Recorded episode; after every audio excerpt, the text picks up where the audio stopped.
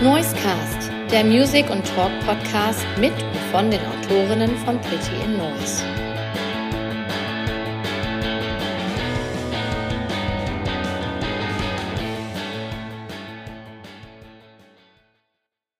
Vierzehn Tage sind rum und nicht nur 14 Tage sind rum, ein ganzes Jahr ist rum. Ein ganzes Jahr Noisecast und wir begrüßen euch ganz herzlich zur Jahresabschlussepisode, dem Jahresrückblick im Noisecast. Und ich bin nicht alleine, ich bin der Marc, habe mich nämlich noch nicht vorgestellt und zu Gast ist natürlich der Sebastian. Hallo, ihr habt mich bestimmt auch schon mal gehört. Genau, wir machen wieder unsere Abschlussfolge, wie äh, quasi unsere allererste Folge. Ähm, ja, sehr spannend. Wir haben jetzt quasi einen ganzen Tonus geschafft, Marc. Geil, ja. oder? Ja, unglaublich, tatsächlich. Ähm, wenn man so ein Projekt angeht, wir sind ja so ein bisschen blauäugig, sage ich mal, rein, reingestolpert am Anfang. Ja. äh, äh, wir können ja einmal noch kurz schildern, wie es überhaupt dazu kam. Also wir schreiben ja beide bei Pretty in Noise. Und die Idee des äh, Chefs bei Pretty in Noise war es, äh, wir könnten ja mal einen Podcast machen. Und dann haben sich, äh, keine Ahnung, so zehn, zehn Schreiber acht, acht, neun, zehn, ich weiß es nicht ganz genau, haben sich gemeldet und gesagt, ja, wir könnten uns vorstellen, einen Podcast zu machen. Und äh, zwei sind hängen geblieben. Zwei, zwei sind hängen geblieben, genau. Ja, aber ähm, das heißt ja nicht, dass in Zukunft es bei diesen beiden bleiben muss. Aber wir haben dann einfach mal losgelegt, ohne eigentlich einen richtigen Plan zu haben. Oh. Den wir immer noch nicht haben, aber es macht trotzdem immer noch Spaß. Jetzt äh, ist ein Jahr rum und ähm, als du jetzt vor einem Jahr hier gestartet bist in dieses Projekt, äh, mit welchen Erwartungen bist du denn in dieses Projekt gestartet? Oh, gute Frage. Ich glaube, ich habe äh, mir angewöhnt, nicht so viele Erwartungen an Dinge generell zu haben und einfach mal loszulegen. Ähm, aber ich habe das gerne gemacht und wollte es gerne starten, einfach um diese Erfahrung zu haben. Ähm, mir war schon bewusst, dass Podcasts ja schon seit einer ganzen Weile existieren und dass es so ein bisschen schwierig würde, da in so einen Markt reinzukommen und das zu etablieren und so weiter. Aber einfach diese Erfahrung zu sammeln. Ich meine, bisher bestand die journalistische Arbeit ja hauptsächlich aus Text schreiben und Fotos machen teilweise. Und jetzt kommt nochmal eben äh, Audioformat dazu. Ja, und das fand ich mega spannend, das einfach mal zu probieren. Wie war es denn bei dir? Ja, also die erste Folge haben ja nur wir beide gemacht. Meine Vorstellung war dann ja tatsächlich, äh, dass man jetzt so alle 14 Tage irgendwie mit Autoren von PIN quatscht, was einen so bewegt hat, äh, in der Kulturbranche und äh, was es für neue Musik gibt, vielleicht ein paar Platten bespricht. Ähm, ich dachte, so bleibt Aber dann war es ja tatsächlich so, dass äh, recht schnell man dann doch die Möglichkeit hatte, Bands einzuladen und äh, Sängerinnen und Sänger. Und ähm, erstaunlicherweise hat sich das echt durchgezogen bis zum Ende. Und das machte die Sache so interessant halt auch.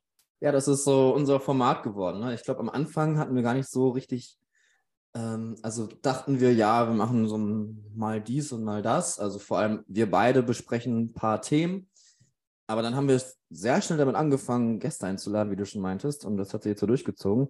Was ich aber auch ziemlich gut finde. Es waren alles sehr interessante Gespräche und ähm, werden auch noch viele ges interessante Gespräche kommen. Wie war denn so der Kontakt mit den Künstlerinnen bei dir auf der Seite? Hat dich da irgendwas überrascht oder ähm, ähm, alles so wie erwartet. Du musst auch keinen Namen nennen. Vielleicht ist auch irgendetwas vorgefallen. Äh, nein, es ist nichts vorgefallen. Nicht, ja. Nein, nein, das auf jeden Fall nicht. Es waren alle sehr, sehr nett und, und ähm, gesprächsfreudig und auch dankbar, dass wir das machen. Ähm, wir natürlich auch. Ja, es ist schon so, dass man manche Leute besser, besser kennt, so aus dem privaten Umfeld auch ähm, als andere. Und äh, manchmal ist ja auch eine Agentur dazwischen, die das dann so ein bisschen vermittelt. Das dann schon mal ein bisschen anders. Ähm, auch so die Vorbereitung ist natürlich dann auch anders, wie man im Gespräch damit umgehen kann. Aber insgesamt waren das alles total entspannte Leute, die super interessante Sachen zu erzählen haben. Ja, es hat echt Spaß gemacht. Ähm, ich schätze, bei dir war es auch ähnlich. Du hast ja auch viele verschiedene Leute, Künstler dabei, auch Bekannte von dir. Ähm, mhm. Ja, also bei mir sind es ja weniger bekannter als bei dir. Du bekommst ja ein bisschen, bist ja schon ein bisschen länger in dieser Branche zu Hause und hast da ein paar mehr Kontakte. Also was mich allerdings überrascht hat, ist erstmal, äh, wie verlässlich das äh, letztendlich ablief. Ähm, manchmal hat man Termine ausgemacht, Wochen vorher und man hatte dann gar keinen Kontakt mehr. Und dann kam der Termin, wo man die Aufzeichnung gemacht hat und die Künstler waren alle auf die Minute äh, da. Das fand ich super, also super überraschend auch. Ähm, das habe ich, äh, ja, du hast ja schon gesagt, auch beide Seiten sind irgendwie dankbar, dass, das, dass man das macht. Ne? Und äh, das würde ich auch nochmal unterstreichen wollen. Ähm, also ich habe auch durchweg positive Erfahrungen gemacht und viele Gespräche waren auch echt richtig nett und ging dann auch oftmals nochmal irgendwie so, weiß nicht, 20, 30 Minuten weiter, wenn hier die Mikros aus waren. Ähm, ja, kam auch wieder ein bisschen auf den Gast an. Wie gesagt, mit haben wir ein bisschen länger gesprochen. Ja. Klar, ist ja ganz natürlich so. Aber ja, das ging schon nochmal schon noch mal hinten raus. Und auch davor äh, nochmal länger. Man, könnte, man hätte quasi nochmal so ein, äh, wenn man es aufgenommen hätte, nochmal eine, noch eine, noch eine Folge mehr pro Gast machen können wahrscheinlich. Also ich bin in der letzten Folge ähm, mit dem André, den ich hier zu Gast hatte, eigentlich schon auf ein Thema zu sprechen gekommen, worüber wir eigentlich auch mal sprechen müssen, wenn wir so Resümee ziehen. Ähm, und zwar haben wir über das Thema Spotify geredet. Ähm, ja. Da kann man ja ein Fan von sein oder ein Kritiker von sein. Kann man auf jeden Fall viel drüber äh, sagen, ja. Wie sieht es bei dir aus? Äh, wie stehst du ja. zu Spotify? Also, wenn ich ganz ehrlich bin, ich nutze es auf jeden Fall täglich. Das ist mein Musik, ähm, wie sagt man, Abspielgerät oder Abspielsoftware. Ja, und da lassen wir natürlich auch über unsere Podcasts drüber laufen. Die große Kontroverse natürlich, dass ähm, es nicht so viel Geld auszahlt an die Künstler und schon so das Monopol für sich beansprucht hat. Ich schätze einfach, da gehöre ich leider, also was heißt leider, da gehöre ich nun mal auch zu, dass das einfach, ja, dass es viele Gründe gibt, die es so bequem gemacht haben für die Leute, einfach an Musik zu kommen und äh, Musik zu hören, was ja auch gute Effekte hat. Mm, nur gerade jetzt nochmal mit dem, wo jetzt im Dezember alle ihre Spotify Raps geteilt haben, da ging es auch nochmal äh, um das Thema, dass man da kostenlose Werbung für, für, die, für Spotify macht und ähm, wie es dann mit den Künstlern aussieht und so weiter. Also, ja, wir haben ja auch im Podcast darüber diskutiert, ob man das auch woanders anbieten sollte, bei iTunes oder vielleicht auf YouTube hochladen soll oder sonst, wo es Podcasts gibt. Und ja, wir, kam, wir kamen so ein bisschen mit dem Copywriter ins, äh, in Konflikt, weil bei, bei Spotify ist es eben so, man kann, deswegen machen wir das natürlich auch so, man kann da diese Songs einbauen und die ähm, Sprechparts. Und ähm, bei anderen muss man eben ähm, die Datei im Gesamten einfügen mit den Songs inbegriffen. Und dann ist es ein, dann ist es schwieriger mit dem Copyright. Soweit sind wir noch nicht. Und das ist so ein bisschen die Baustelle. Aber ja, ich nutze es jeden Tag. Wie sieht es denn bei dir aus? ja, ähm, also ich nutze es auch jeden Tag. Jeden Tag. Und ich habe, glaube ich, auch, keine Ahnung, man kriegt ja Anfang Dezember, kriegt man ja seinen persönlichen Jahresüberblick dann auch immer äh, unter die Nase gehalten. Und ich glaube, so viele Stunden wie in diesem Jahr habe ich Spotify noch nie genutzt. Also äh, ich weiß es gar nicht, wo die Zahl liegt, aber es ist unglaublich äh, viel. Kommt natürlich auch hinzu, dass hier auch der Rest meiner Familie das benutzt. Und ah, okay. das verfälscht leider auch manchmal äh, meine Hitlisten. Ähm, mein Sohn, der hat natürlich auch eigenes Handy und so weiter, der, ähm, da haben wir so, wir haben ja das, den Family Account, nennt sich das, glaube ich. Ja. Und ähm, der ist schon mal ähm, durch also der verunreinigt diese Liste nicht mehr. Aber okay. meine Tochter, die das dann halt mal nur so sporadisch äh, nutzt, also die sorgt dann schon dafür, dass in meiner Liste jetzt am Ende dann doch so Sachen wie Mark Forster oder äh, My Little Pony Hörspiel dann am Ende da erscheinen. Das, das hörst du nicht? Verstehe ich gar nicht. ja ja. Aber ähm, was du ja auch angesprochen hast, das war dieser Artikel, der in der Taz äh, steht, ähm, ja. dass man diese, diese Autorin hat dazu aufgerufen, postet ja nicht diese Jahresrückblicke, ihr äh, macht euch mit dem Konzern hier gemein. Und ähm, dann ging es ja auch ein bisschen in die Richtung, dass man alternative äh, Streaming-Dienste ähm, nehmen soll. Weil das große Problem oder der große Kritikpunkt, der Spotify vorgeworfen wird, ist ja die Vergütung. Vielleicht kann man dazu einmal noch ein bisschen was sagen, damit die Hörerinnen auch so ein bisschen Background kriegen. Es gab mal so eine alte Formel, eine Million Streams. Also wenn du eine Band hast und deine Band wird eine Million Mal gestreamt, sind das für dich 6000 Euro. Hm. Ähm, aber dieses, äh, es geht ja gar nicht um die Gesamtanzahl, sondern ähm, es wird ja umgerechnet nach Marktanteilen. Also wenn, je nachdem, wie viel Marktanteil deine Band hat bei Spotify und wenn du dich jetzt natürlich mit wenn jetzt viel gestreamt wird und noch mehr die Großen gestreamt werden, dann sinkt dein Anteil an Kohle, die du herauskriegst. Und wenn ja. jetzt, äh, keine Ahnung, wenn es Metallica, Coldplay und was weiß ich, dass die ganzen Big Player äh, groß dabei sind in einem Jahr und die ganz, ganz viel gestreamt werden, sinkt dein Anteil ja wieder, wenn du einfach konstant bleibst. Und inzwischen ist diese, diese Rechnung eine Million Streams gleich 6000 Euro ist tatsächlich runtergegangen bis auf knapp 3500 Euro nur noch.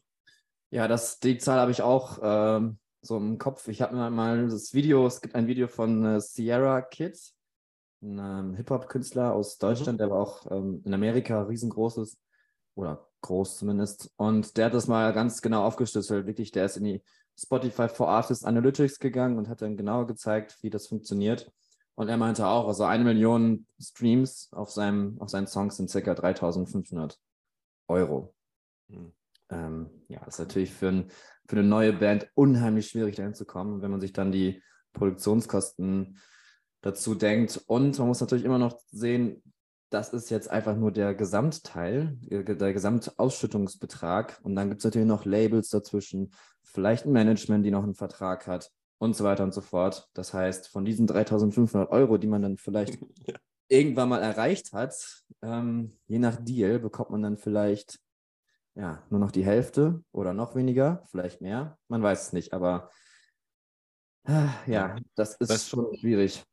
Was, was wäre denn die Alternative? Könntest du dir irgendwas vorstellen, wie man das marktgerechter machen könnte? Naja, es gibt ja also Streaming-Alternativen, so Tidal zum Beispiel oder ähm, Apple Music. Ich weiß bei Tidal, das wurde ja damals von Jay-Z gegründet. Ähm, da gibt es eine wesentlich höhere Ausschüttung. Ich kann jetzt nicht genau die Formel sagen, aber ähm, ja, das ist, glaube ich, bekannt, dass das wesentlich mehr aus, ausschüttet. Wird da nicht so viel genutzt. Ähm, was auch bei Tidal besonders ist, dass da die, die Soundqualität wesentlich besser ist oder sein mhm. soll. Und ja, ist allerdings auch ein bisschen teurer als Spotify für den einzelnen Konsumenten. Und da, ja, da geht es dann wahrscheinlich los, dass dann der Otto Normalverbraucher sagt, ja, ich möchte aber nur, ich möchte nur so wenig bezahlen wie möglich. Und dann bleiben eben ähm, ja am Ende die Künstler auf der Strecke. Und natürlich die beste äh, Variante, um den Künstler zu supporten, ist eben die äh, CDs wirklich noch zu kaufen oder wirklich ähm, digital bezahlt runterzuladen. Oder es gibt ja auch so Plattformen wie zum Beispiel Bandcamp, wo man einfach dann ähm, die Songs direkt kaufen kann und man sogar noch seinen eigenen Preis teilweise bestimmen kann. Das wären so ein paar Alternativen, die aber leider auch, glaube ich, immer weniger werden. In der Recherche auf die Folge habe ich so ein bisschen geguckt, was so rechts und links äh, möglich ist. Und ähm, ich weiß jetzt gar nicht mehr, wo ich drauf gestoßen bin, aber irgendein Künstler hatte die Idee halt gebracht oder ich weiß auch gar nicht, ob das über einen Streaming-Anbieter vielleicht schon genauso gemacht wird. Jedenfalls, wenn ich jetzt für ein Streaming-Abo 10 Euro zahle und ich höre in diesem Monat äh, nur diesen einen Künstler, dass diese 10 Euro, die ich zahle, auch komplett für diesen Künstler dann verwendet werden. Echt? Das gibt's? Sowas soll es geben, ja. okay. Das klingt so ein bisschen wie äh, Patreon, ehrlich gesagt. Ja, aber ähm, bist du noch, also du hast über Tidal gesprochen, aber du bist selber nicht da, habe ich ja gerade schon rausgehört. Bist du schon mal bei einem anderen Streaming-Anbieter gewesen eigentlich? Ähm, ja, nur, nur Tidal bisher tatsächlich. Ähm, auch als äh, starker Apple-Nutzer könnte ich mich mal mehr mit Apple Music befassen. Ähm, ja, ich glaube, es ist leider Gottes bei vielen Leuten, so wie auch bei mir, auf die ein bisschen auf die Bequemheit zurückzuführen, dass man einfach irgendwann wie alle bei Spotify gelandet ist und dann man irgendwie da bleibt. Ja. Ähm, ja. Ganz interessant, vielleicht eine kurze Anekdote zu einem unserer Gäste, den ich hatte, ähm, den Paul Seidel. Dem folge ich auch auf Instagram und da sehe ich schon, dass er nicht nur ist, man sieht ja oft diese Instagram-Stories von Spotify ähm, Shares, wo dann halt diese, dieses Canva da auftaucht, dieses kleine Video oder halt einfach der, der äh, Album, das Albumcover. Aber er nutzt wirklich Title und man sieht immer nur Titles, Titles äh, Stories. Da stimmt es mit Anspruch und äh, Aktion. Also interessant oder wichtig für den Konsumenten ist ja natürlich noch, wie sieht denn der Songkatalog aus? Ähm, ist der überall, so, also der bei Spotify, der ist ja unglaublich. Es gibt ja eigentlich fast nichts, was es äh, nicht gibt. Ähm, Anfang des Jahres hat sich so der ein oder andere Künstler mal so phasenweise zurückgezogen, als es die Diskussion gab über diesen einen ähm, Podcaster, Podcaster-Kollege, ich weiß jetzt gar nicht den Namen, der so ein bisschen in der Verschwörer-Szene unterwegs war, also ein amerikanischer Podcaster. Weiß ich jetzt echt auch nicht. Naja, und äh, den hat Spotify ja im Prinzip machen lassen. Ne? Die haben ihm keinen Maulkorb äh, auferlegt und dann haben einige Künstler halt Druck aufgebaut und gesagt, wir ziehen unsere Mucke hier äh, ziehen wir jetzt zurück. Ja, da gibt es ja gerade noch so ein großes Phänomen äh, mit diesem blauen Vogel, diese Plattform, wo auch gerade alle äh, ganz schnell das, das Schiff verlassen, aber das ist wahrscheinlich eine andere Geschichte. Mhm. Ähm, interessant ähm, war jetzt auch, ich komme jetzt nochmal auf den André aus der letzten Episode zu sprechen, der, der hat gesagt, also er sieht äh, Spotify im Prinzip sowas als äh, Multiplikator für deren Musik und überhaupt nicht, das Entscheidende ist gar nicht damit Geld zu verdienen mit Spotify, weil äh, mit CD-Verkäufen hätte man auch schon kein Geld mehr verdient. Ähm, und es ist im Prinzip, er hat, das, äh, hat da so eine Analogie benutzt, er hat gesagt, das ist der Flyer im Prinzip. Das ist der Flyer, den man den Leuten in die Hand drückt, dass die auf die Konzerte kommen. Ja, das kann gut sein. Also was, was ich auch immer mehr beobachte, ähm, ist diese Mentalität, dass man nicht mehr Alben veröffentlicht oder EPs, sondern eigentlich fast nur noch Singles. Also vielleicht ist es in meiner Musik so Rock, Metal noch nicht ganz so stark vertreten, wobei es auch da schon passiert. Aber so im Hip-Hop-Bereich, denke ich, und im elektronischen Bereich, ähm, also wirklich, es kommen ganz viele Singles und dann kommen vor allem noch ganz viele Remixes dieser einen Single. Und auch wenn dann Alben veröffentlicht werden, dann gibt es ja in sehr vielen Fällen noch ähm, ein paar Monate später die Deluxe-Version. Ich glaube einfach, um nochmal einen größeren Katalog zu haben, vor allem bei diesen, bei den größten ähm, Künstlern, um einfach den Zuhörern noch mehr Möglichkeiten zu geben, noch mehr Songs zu streamen und natürlich dann eben noch mehr Geld zu machen. Mhm. Dieser Move von Spotify als großer Sponsor beim FC Barcelona einzusteigen, ähm, was meinst du, was steckt dahinter? Ja, das weiß ich nicht so genau. Ich, man müsste da jetzt ein bisschen die Auswirkungen mal herausfinden. Ähm, aber ich schätze, war ein smarter Move, wobei die was, das wahrscheinlich auch nicht gebraucht hätten. Ich meine, Spotify, der Name ist groß genug. Also ich glaube, da ist gar nicht der, so ein Werbezweck, der dahinter steht. Ähm, ich glaube, also meine Vermutung ist es, also ich habe mich auch gefragt, warum machen die das? Wieso? Ähm, die zahlen jetzt, ich weiß nicht, für wie viele Jahre es ist, aber ich habe mal die Zahl nachgeguckt, 65 Millionen Euro pro Jahr. Das klingt nach Sportswashing. Und dann gibt es nochmal äh, noch Namensrechte am Stadion, die sind nochmal extra äh, veräußert. Naja, aber jedenfalls irgendwie so, wir bewegen uns irgendwie zwischen 65 und 75 Millionen da pro Jahr. Und ich glaube gar nicht, dass es ähm, auch nicht um Sportswashing geht. Ich glaube, es ist die Möglichkeit, ähm, neuen Content irgendwo zu entwickeln, weil ich glaube, dass äh, so diese Streaming-Dienste irgendwo an die Grenzen stoßen mit ihrem Wachstum. Und sie müssen irgendwo Ideen haben oder neuen Content generieren.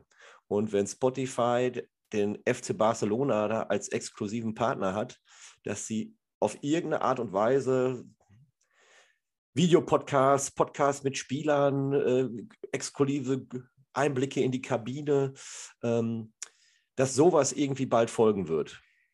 Das ist meine Vermutung. Ob es wirklich so ist, keine Ahnung. Das wäre spannend, ob es dann nötig gewesen wäre, das ganze Stadion zu kaufen, in Anführungsstrichen, fraglich. Aber ja, spannend wäre es allemal. Na, du kannst das weltweit verkaufen, ne? Also. Ja, ich glaube, das ist vor allem auch so, wie gesagt, also Sportswashing ist so ein Begriff. Ähm, Ob es das ist, weiß ich nicht, aber wahrscheinlich nicht. Aber es gibt ja schon so ähm, Imagepflege und äh, Imageverbesserung so wie zum Beispiel in, in LA wurde ja auch das Stadion da von Crypto.com gekauft, was ja vor allem als Krypto in den Crash gegangen ist, sehr viel an Image verloren hat. Und dann dachten die sich wahrscheinlich, naja, wenn wir jetzt dieses riesige Stadion haben, dann ist es nicht ganz so schlimm in mhm. unserem. Und vielleicht ist es bei Spotify auch so, weil die immer mehr merken, okay, die Leute kommen dahinter, was wir, wie unsere finanziellen Praktiken sind. Und dass wir immer mehr Monopol werden. Deswegen müssen wir so ein bisschen uns, ähm, wie nennt man das, diversifizieren. Ja. und äh, haben dann einfach mal das Camp Nou gekauft. Ja. Du hattest ja schon angesprochen, dass also für uns in der Produktion des Podcasts wir viele Vorteile hier äh, rausziehen bei Spotify. Und äh, in diesem Zusammenhang möchte ich eigentlich nochmal auf zwei Dinge hinweisen. Also an unsere Hörerinnen und Hörer einmal die Bitte, also ihr könnt den Noisecast abonnieren. Das machen wir eigentlich viel zu selten, dass wir darauf hinweisen. Ähm, ich habe mal irgendwo gelesen in einem Bericht, wenn man wachsen will, man soll in jeder Folge seine Hörer darauf hinweisen. Bitte abonniert uns. Ähm, ja, das ist möglich. Also bei Spotify abonnieren. Und was wir noch in keiner Folge gesagt haben, also wenn Leute den Podcast gut finden oder den Podcast eigentlich nicht so toll finden, aber die Musik toll finden, die in dem Podcast läuft, ähm, es gibt eine extra Playlist nur mit der Musik aus dem Podcast. Und ähm, wenn man jetzt nicht nochmal jede Folge nochmal nachhören möchte, aber die Songs gerne hören möchte, kann man natürlich auch die Playlist zum Noise Cast sich abonnieren, anheften, irgendwo äh, in eine Leiste ziehen links und dann hat man jederzeit Zugriff auf die Musik, die hier so läuft. Damit sind wir beim Stichwort Musik, die hier so läuft. Ich glaube, wir machen eine kleine Musikpause. Ja, sehr gerne. Kommt jetzt der erste Song? Ja, was hast du rausgesucht? Äh, was haben wir rausgesucht?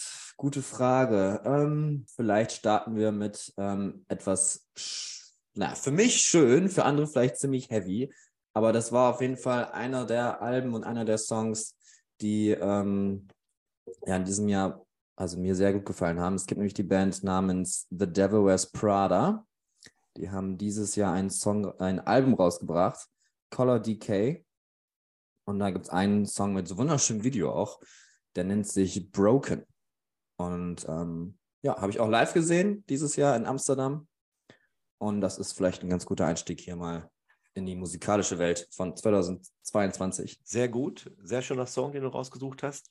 Ähm, ich habe das komplette Kontrastprogramm. Ich nehme, wenn wir jetzt schon so viel über Spotify gesprochen haben, den Teufel höchstpersönlich habe ich rausgesucht. Ähm, welche Künstlerin wurde am meisten gestreamt? Taylor Swift. So ist es.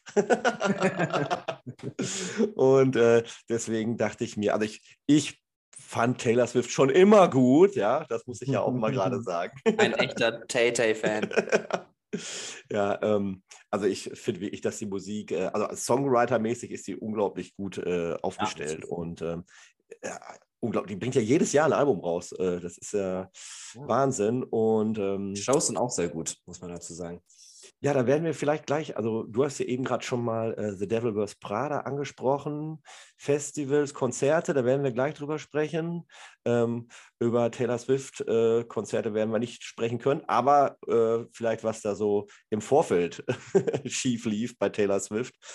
Ähm, und zwar habe ich den Song, die, die Single, die jetzt eigentlich rauf und runter läuft, auch hier im Lokalradio, äh, Anti-Hero. Aber da gibt es einen ganz netten Remix von dem Kölner äh, Musiker und DJ Roosevelt. Und äh, dafür habe ich mich entschieden. Das Jahr 2022 neigt sich dem Ende und das Jahr sollte eigentlich die Rückkehr in die Clubs, auf die Konzertbühnen, auf Festivalgelände bedeuten und äh, man konnte es auch erleben, nur ähm, ja, mal mit positiven, mal mit weniger positiven Gefühlen, äh, denn die Kulturbranche hatte auch 2022 einen schweren Stand. Sebastian, wie war es bei dir? Welche Konzerte und Festivals hast du denn dieses Jahr besucht? Und was ist dir ähm, besonders in Erinnerung geblieben?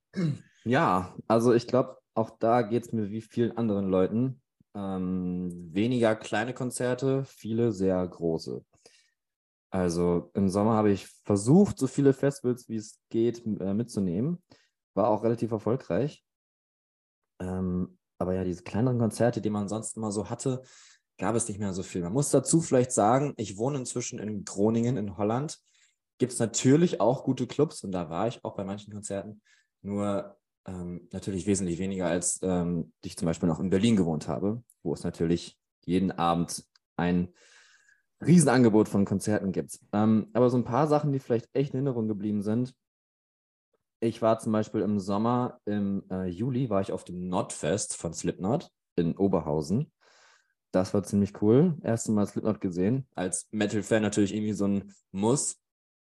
Und äh, habe ich ein, eine weitere große Band abgehakt von meiner ewigen äh, To-Do-Liste. Guck mal, hatte ich, dir, hatte ich dir sogar was voraus. Die hatte ich schon mal gesehen. Ah, okay. Äh, Festival ähm, Rock im Park. Da ah, waren ja. die, mhm. äh, als irgendwie das Jubiläumsjahr war, als sie vier Tage, vier Tage waren. Da ja. waren sie mit, ich weiß gar nicht, mit Metallica oder ob sie einen ex eigenen Headliner-Tag hatten. Das weiß ich gar nicht mehr. Ja, also man, inzwischen sieht man ja, Slipknot braucht kein Festival mehr, die machen einfach ihr eigenen Festival. Ja. So wie es äh, Metallica auch machen könnten. Oder ähm, Coldplay. Ja. Wo wir dabei sind, die beiden hatte ich auch dieses Jahr. Was äh, auch äh, sehr cooles Erlebnis war bei beiden. Ähm, also Metallica war ich, habe ich gesehen, auf, auch in Holland beim Pink Pop Festival. Ich weiß, ob du das kennst.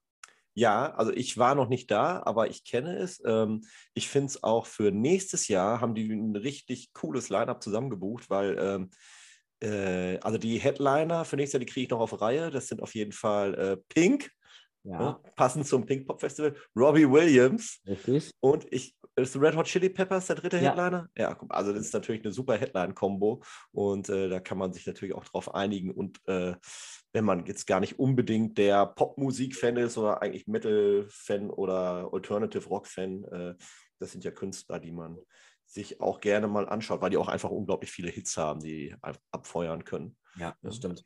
Ja, das ist echt so ein Festival, da, da kriegst du echt viel zu sehen. Also es ist ein holländisches Festival, äh, logischerweise. Auf der Mainstage spielen echt große Acts, also auch schon am frühen Abend, ich glaube 18, 19 Uhr war dann auf einmal Nightwish auf der Bühne. Mhm. Das war, und äh, Flor Jansen, die Sängerin, ist eben aus Holland und hat dann auf Holländisch Ansagen gemacht und das war sehr gut besucht. Ähm, die kleineren Holl holländischen Acts waren auch da, wo natürlich auch eine super Stimmung war. Und zwischendurch hat man dann so Bands wie Idols oder Turnstyle. Super Band aus diesem Jahr. Auf jeden Fall äh, einer meiner Gewinner, ähm, die dann auf der zweiteren großen Bühne, natürlich immer noch riesig, da ähm, gespielt haben. Aber ich habe vielleicht ein Konzert, wo ich in diesem Jahr war, worauf du jetzt überhaupt nicht kommen würdest. Ich glaube, niemand, der sich diese Folge anhört. Ähm, das war, glaube ich, tatsächlich mein Highlight. Was ganz anderes, kein Festival, auch kein wirkliches gewöhnliches Konzert. Ich war nämlich im September in der Türkei und ähm, zur Hochzeit von meiner Schwester. Und dann war ich an einem Abend in Izmir im Westen und da war ein Konzert von Tarkan. Tarkan ist so ein bisschen der, der Volksheld in der Türkei. So, weiß nicht, bei uns vielleicht, ja, schwer zu sagen, vielleicht Helene Fischer, aber auf cool. Den wirklich dann alle mögen. Findest du Helene Fischer nicht cool? doch, natürlich. ja, ja. doch, natürlich. Äh, nein, aber wirklich, Tarkan ist echt der Held und der hat am äh, Befreiungstag von den Griechen, war das, glaube ich, in Izmir. Und Izmir ist generell so eine Stadt, ähm, ja, sehr, also anders als der Osten von der Türkei. Anyway, es war ein riesiges Konzert. Ich glaube, es waren drei Millionen Leute da. Ähm, direkt am Wasser und die ganze Stadt war voll. Ich habe sowas echt noch nie gesehen. Ähm, dann hat er da seine Hits gespielt. Auch die Bühne, das war so eine 360-Grad-Bühne, auch mit riesigen LED-Wänden nach oben hin. Und das war einfach nur der Wahnsinn. Es war vor allem so spannend, weil das eben in der Türkei war, wo man sowas erstmal nicht erwartet und wie sie dann die Bühne da aufgebaut haben. Und ich habe also ich habe ja auch als Stagehand und sowas gearbeitet und da dachte ich mir, okay, wie macht man das denn jetzt hier? Wie funktioniert das hier? Ja. Aber klar, hat auch da natürlich funktioniert. Und das war echt Hammer. Also ich habe natürlich nichts verstanden, was er gesungen hat. Aber die Stimmung war unglaublich. Also da kam, ähm, beim Pimpok habe ich eben auch Metallica gesehen. Das war natürlich auch heftig. Also mal Metallica zu sehen, ist, wie sagt man, einmal im Leben quasi. Aber ähm, ja, ich vergleiche jetzt Metallica mit Tarkan. ähm, Äpfel und Bier, naja, vielleicht. Ja. Auf jeden Fall, ja, man muss halt vielleicht klar gewesen sein, aber das war echt, es war halt echt so ein Volksfest in einer anderen Welt und das war schon echt krass. Wie, wie war denn das organisiert? Ich, du hast jetzt drei Millionen Leute. Äh, muss man, ja. war, das, war das ein Umsonst-Konzert? Ja, ja, ja, ja, ja, okay. Genau. Sorry, ich hätte genau, jetzt. War, äh... nein, nein, nein, genau. Das war echt so, und das war halt, wie gesagt, der National, also so ein Feiertag. Und die ganze Stadt, es wurde eine ganze Woche lang, hat man sich darauf gefreut und alle wussten schon, ah, noch drei Tage, dann spielt Tarkan. Und ähm, ja, dann waren überall Türkei-Flaggen und jeder war in der Stadt und es war unheimlich voll.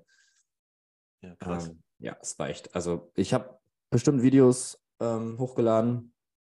Ja, interessiert. ich, ich habe äh, es in deinem äh, Instagram. Ja. Kann ich ja äh, vielleicht nochmal auf Pretty Noise hochladen, dann sehen das noch ein paar andere Leute. Ja, äh, kannst du gerne machen im Rahmen der Folge hier.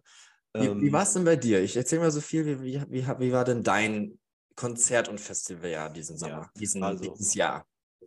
Ja, also du äh, ganz ähnlich wie bei dir, was so kleine Konzerte angeht, also wirklich so diese, diese ganz kleinen Clubkonzerte irgendwie, wo man da mit 50, 60 Leuten äh, irgendwo steht, äh, ich sag mal 50 bis 300, irgendwie, das ist ja so sowas, was, was möglich ist. Ähm, das habe ich dieses Jahr echt nicht gehabt, glaube ich. Also überall, wo ich war, ich war zwar auch auf kleineren Festivals und auch bei kleineren Künstlern eigentlich, aber wo ich war, war es immer ausverkauft irgendwie. Es war immer voll. Es war, es war immer voll. Ähm, deswegen ähm, habe ich das jetzt gar nicht so richtig beobachtet, worüber halt geklagt wird oder was man auch jetzt gesehen hat, dass halt viele Bands, selbst namhafte Bands, ihre äh, Tourneen abgesagt haben, wie äh, Revolverheld haben ja ihre Tour abgesagt, äh, Jupiter Jones, äh, vielleicht und hier unsere Zielgruppe Smile and Burn, die haben auch ihre Tour abgesagt, weil die einfach keine Karten verkauft haben. The Jeremy Days, die wir hier auch im Podcast zu Gast hatten, ähm, äh, das hatte mich auch sehr überrascht, weil da war ja so ein Comeback nach einer langen Zeit. Äh, ich dachte, da haben die Leute dann erst recht Bock und das hat dann auch nicht funktioniert. Aber es, sind ja auch Festivals teilweise ausgefallen. Ähm, das Oxfest im Bericon Festival, äh, Ruhrpott Rodeo hat äh, tiefrote Zahlen geschrieben, äh, habe ich mitbekommen. Die mussten, ich glaube, die haben im Anschluss eine Crowdfunding-Kampagne gemacht, um die Verluste wieder reinzuholen, damit das überhaupt weiter bestehen kann. Ähm, das war schon ein bisschen strange. Äh, was glaubst du, woran liegt das? Ist es dieses Überangebot, was wir dieses Jahr hatten, oder gibt es andere Gründe? Ja, viele verschiedene Gründe. Also zum einen waren die Leute, glaube ich, zum Anfang des Jahres noch vorsichtig und wollten auch nicht gleich direkt wieder überall hin. Ähm, zum anderen ist es auch finanziell einfach geschuldet. Also damals vielleicht noch so ein bisschen gerade aus Covid raus. Dann muss man sich erstmal ein bisschen fangen und bleibt ja vielleicht eher zu Hause. Und jetzt ist es eben Inflation. Man muss da sein Geld sparen. Dann gibt es eben diese Riesenkonzerte, die immer mehr ähm, in den Vordergrund rücken, die als Erlebnis verkauft werden. Und dann, wenn man sich überlegt, okay, ich könnte jetzt zu zwei kleinen Konzerten gehen, wo ich natürlich Independent ähm, Künstler wesentlich besser ähm, supporten kann und da einen viel, viel größeren Mehrwert schaffen kann. Oder aber ich gehe zu diesen großen Konzerten und habe dann ähm, ja diese Once-in-a-Lifetime-Experience. Ich glaube, viele Leute sind inzwischen darauf gepolt, dass sie mehr das Zweitere haben möchten, weil das Erstere vielleicht inzwischen so ein bisschen als austauschbar gilt, was natürlich nicht ist. Ähm, mhm. Ähm, aber ich glaube, das ist so ein bisschen die Mentalität, vor allem auch, wie es angepriesen wird. Also klar, das Werbebudget ist auch anders, aber wenn Coldplay mit ihren Stadion-Videos um die Ecke kommt, dann denkt man sich dann gerade vor Weihnachten wahrscheinlich, okay, ich könnte ja vielleicht Karten kaufen für nächstes Jahr und ja, dann ist man wieder soweit. Ja.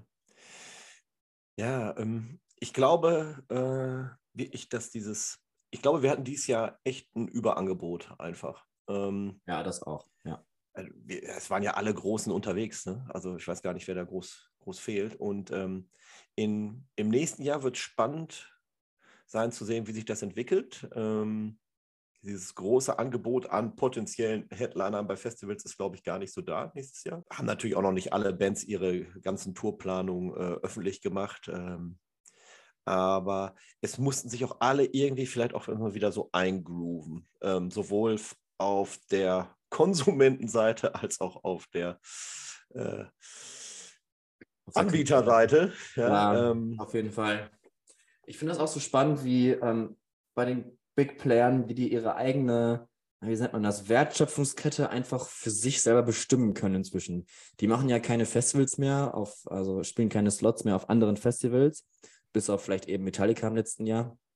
Aber wenn man sich anguckt, Rammstein, äh, Coldplay, allein die beiden, die machen ja jetzt seit zwei oder drei Jahren schon ähm, immer ihre eigenen Festivalsommer. Die touren einfach mit riesigen Produktionen von Stadt zu Stadt und ähm, bestimmen einfach da so ein bisschen den Markt mit. Das ist Wahnsinn. Apropos Coldplay, ähm, die wollten es ja hinbekommen, ihre Tourneeaktivitäten nachhaltiger zu gestalten. Du warst jetzt da dieses Jahr, äh, hat man das irgendwie bemerkt auf den Konzerten? Keine Ahnung, musste das Publikum auf dem Fahrrad strampeln, damit es Strom auf der Bühne gibt oder ähnliche ja, Sachen? Tatsächlich das. Das gab's. Ähm, also es gibt, also es gab solche Sachen. Natürlich kann man die aber nicht in dem Maße anbieten und durchführen, wie es für eine ganze Show notwendig wäre. Das geht einfach nicht. Aber die haben schon ein paar Sachen gemacht. Also ähm, Fahrräder, ja. Dann gab es so Kinetic Pads, nenne ich sie mal, also so Felder ähm, bei den FOH-Towern so ungefähr, wo man dann drauf trampeln konnte und dann wurde dadurch der, durch die ja, Körperenergie oder Bewegung Energie erzeugt, Strom erzeugt. Dann wurde vom Ticketkauf wurden äh, Projekte unterstützt, wie die Bäume pflanzen in verschiedenen Ländern. Ähm, das auch immer wieder auf großen, auf den großen Screens beworben wurde und so weiter. Also man konnte auch seinen CO2-Abdruck bemessen, vorher auf der Webseite, wie man anreist. Ähm, also mit Auto, Bahn, zu Fuß, Fahrrad. Und dann für sich so ein bisschen wissen, okay, wie, was, wie schlecht muss mein Gewissen jetzt sein? okay. ähm, ja, aber das war natürlich alles nicht in dem Sinne, das hat Coldplay auch dann irgendwann selber gesagt. Das war schon ein guter Anlass, äh, Ansatz, ist es auch. Mega, dass sie das so gemacht haben. Ich glaube, als allererste Band in dem Umfang auf jeden Fall. Und, aber ja, da fehlt noch einiges. Mhm. Aber ähm, man sieht es auch in deren Tourplanung. Sie sind ja so ein bisschen davon abgerückt, äh, wir spielen jetzt in Deutschland acht Städte oder so, sondern, also die Tour läuft ja zwei Jahre. Ich glaube, das war jetzt das erste Jahr. Nächstes Jahr geht es ja weiter. Äh, Deutschland-Date gibt es noch gar nichts. Es wird einfach äh, vier, fünf Mal der gleiche Ort bespielt. Ja, das stimmt. Die waren ja jetzt auch oder sind gerade, das ist ja auch so wahnsinnig, in äh, Buenos Aires. Ich glaube, zehn Konzerte oder elf oder zwölf. Also richtig, richtig krass. Ähm, wie es fürs nächste Jahr aussieht, weiß ich jetzt gerade gar nicht genau. Meistens spielen die Bands ja im ersten Jahr so die größeren Städte und dann im nächsten Jahr dann ein bisschen alternative Städte. Die kommen, ah nee, Quatsch, jetzt vertue ich mich. Rammstein kommt nächstes Jahr nach Groningen. Oh. Das äh, bin ich leider nicht mehr hier, aber das ist natürlich Wahnsinn. Ja. Ähm, zweimal, alles schon direkt ausverkauft. Ja. Ähm, aber ja, das kann natürlich auch damit zusammenhängen, dass sie ein bisschen wollen, okay, wir geben euch, euch, wir geben euch fünf Optionen, wir bleiben hier und dann kommt bitte zu uns. Nee, also bei Coldplay äh, weiß ich es ganz genau, äh, zu meinem Leidwesen, weil ich eigentlich Tickets äh, für nächstes Jahr holen wollte, entweder Amsterdam oder Barcelona. Äh, jetzt sind wir wieder beim, äh, beim ökologischen Fußabdruck. Äh, da wäre ich nach Barcelona für geflogen halt. Ähm, Amsterdam kann ich ja locker mit dem Auto noch hin, aber es wäre halt so ein kleiner, kleiner ja, sind wir wieder. Das große Event, once in a lifetime. Ne? Ähm, das ist eine schöne Stadt allerdings. Da war, äh, war ich auch im Sommer. Kann man sich, kann ich empfehlen. Aber ja, ökologischer Fußabdruck vielleicht. Ja, ich glaube, ich, glaub, ich rede mich red gerade ein bisschen in mein eigenes Grab. ich das immer so erzähle. Letzt, letztendlich hat es nicht geklappt. Ich habe keine Tickets bekommen. Aber du warst, wo wir gerade bei. Sorry. Ja, ja, ich sage gerade noch, ähm, die, äh, also die spielen jetzt viermal Barcelona hintereinander und vier Tage Amsterdam hintereinander. Und ich war wirklich zu Beginn des Vorverkaufs, äh, saß ich am Computer und ich habe keine Tickets bekommen. Das ist Wahnsinn, oder? Ja. Das ist echt krass. Bei Rammstein ist ja auch inzwischen so, dass die ihren Liefert-Fanclub haben und die kriegen dann zuerst Tickets.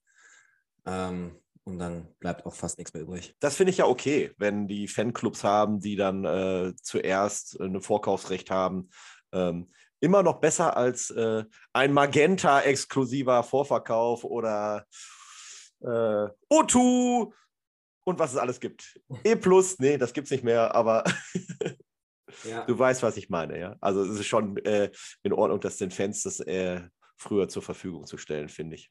Aber ich wollte noch, bevor wir über das große Thema Ticketing reden, ich glaube, das kommt ja auch noch, ja. Ähm, wo du gerade Barcelona ansprachst, ähm, du warst ja, glaube ich, diesen Sommer in Madrid beim Mad Cool. Richtig? Ja, genau, genau, genau. Da war ich diesen Sommer. Und das, das ist doch auch mega spannend. Erzähl doch mal. Ja, war richtig gut, war richtig gut. Ähm, ja, wo fange ich an? Also das war im Prinzip auch das Festival, wo sich alle Line-Ups äh, aus Deutschland, also wenn man jetzt guckt, was hat Großes beim Hurricane gespielt, was hat Großes beim Rock am Ring gespielt, das klatschen wir alles zusammen. Das war dann beim Met Cool. Plus noch welche drauf.